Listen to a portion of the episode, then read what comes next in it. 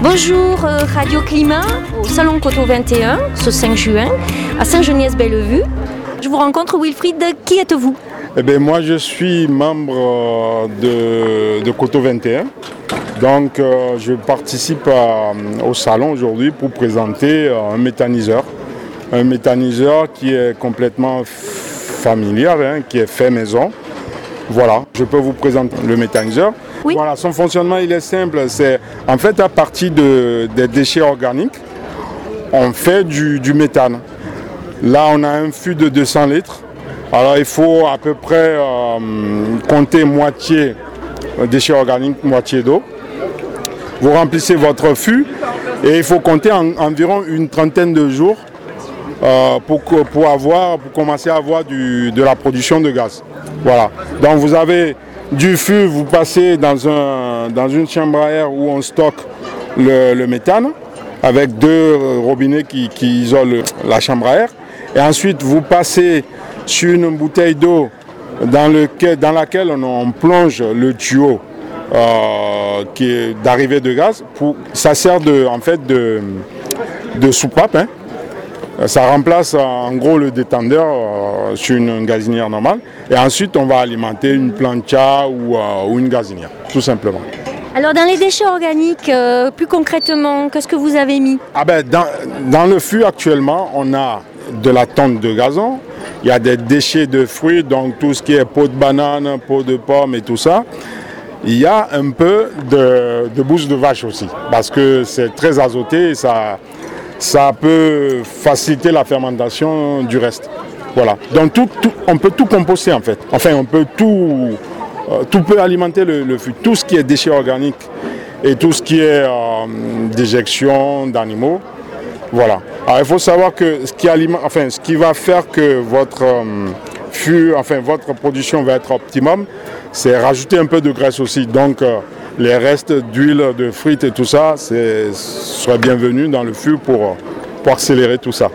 Et quand on n'a pas de vache quand on n'a pas de vache, on n'utilise pas les, déjections euh, qui viennent des, animaux. On n'utilise que du déchet vert et c'est largement suffisant pour produire. Évidemment, la production ne sera pas aussi euh, énorme que si vous rajoutez des déjections d'animaux. Mais sinon, avec du déchet vert, tout simplement, c'est largement suffisant. Alors ce printemps, on a eu euh, quand même des passages nuageux, pluvieux. Est-ce que la température extérieure est un paramètre à considérer? C'est un des paramètres les plus importants de, la réaction de, de, méthanisation. Il faut savoir que votre production va être euh, vraiment optimum entre 25 degrés et 45. La production débute à, partir de 4 degrés, mais très lente. Donc il vous faut quand même euh, considérer ce paramètre-là si vous voulez avoir une production euh, correcte. Le mieux, c'est surtout l'été. L'été, les digesteurs, les digesteurs, fonctionnent à fond parce que les températures sont, sont assez élevées. L'hiver, c'est un peu plus difficile, les réactions sont plus lentes, tout simplement.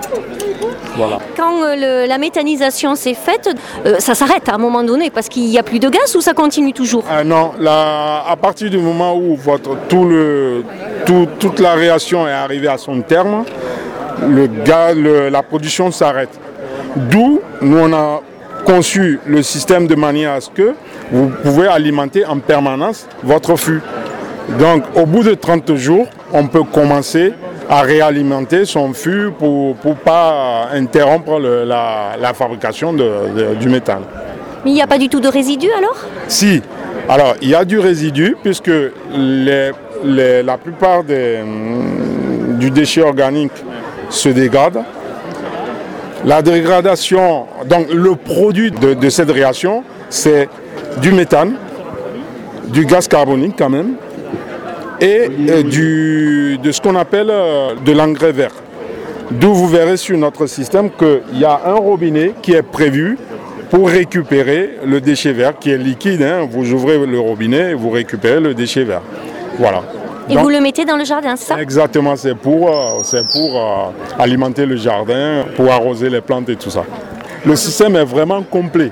C'est la boucle bouclée comme on dit. Vous, utilisez tout en fait.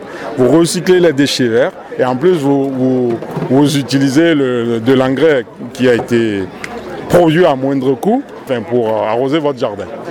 Et si on veut vous trouver, on fait comment? Eh bien, si vous voulez me trouver, il faut passer par l'association Coteau 21, puisque je ne suis pas un pro. Je suis un amateur. C'est un produit qui est fait dans le but de, ce salon. Mais si les gens ont besoin de conseils, on passe par Coteau 21, mon numéro est connu, mon adresse email, et je peux aider et donner des conseils tout à fait euh, sans problème. Ben, j'ai compris que Coto 21 proposait aussi des ateliers quand il n'y avait pas des salons. Est-ce que du coup, vous, vous allez proposer un atelier aux adhérents des Coto 21 pour faire... Euh, c'est envisagé, mais aujourd'hui, je ne peux pas vous dire à coup sûr que ça, dépendra de, comment les choses vont évoluer. Mais je serai tout à fait prêt pour euh, proposer des ateliers euh, de ce genre. Et comment vous avez eu cette idée-là? Ben, Moi, je suis très porté sur tout ce qui est écolo. J'ai fabriqué un panneau, un, four solaire, j'ai des buts permaculturels, j'ai sept buts de chez, moi qui font euh, 1m20 par 10 mètres. Ben, il y avait longtemps que je voulais fabriquer ce système-là. Je l'ai eu fabriqué il y a quelques années dans le cadre d'un stage professionnel dans mon boulot. Euh, dans mon boulot. Voilà, j'ai voulu proposer ça à Coto 21 dans, dans le cadre de, de ce salon. Je suis un peu curieuse, c'est quoi votre boulot?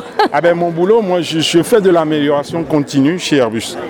Donc euh, amélioration de process, de, la façon dont on travaille, tout ça. C'est ça mon, mon travail. bah, écoutez, merci et bravo. Hein. à bientôt, au revoir. À bientôt, merci.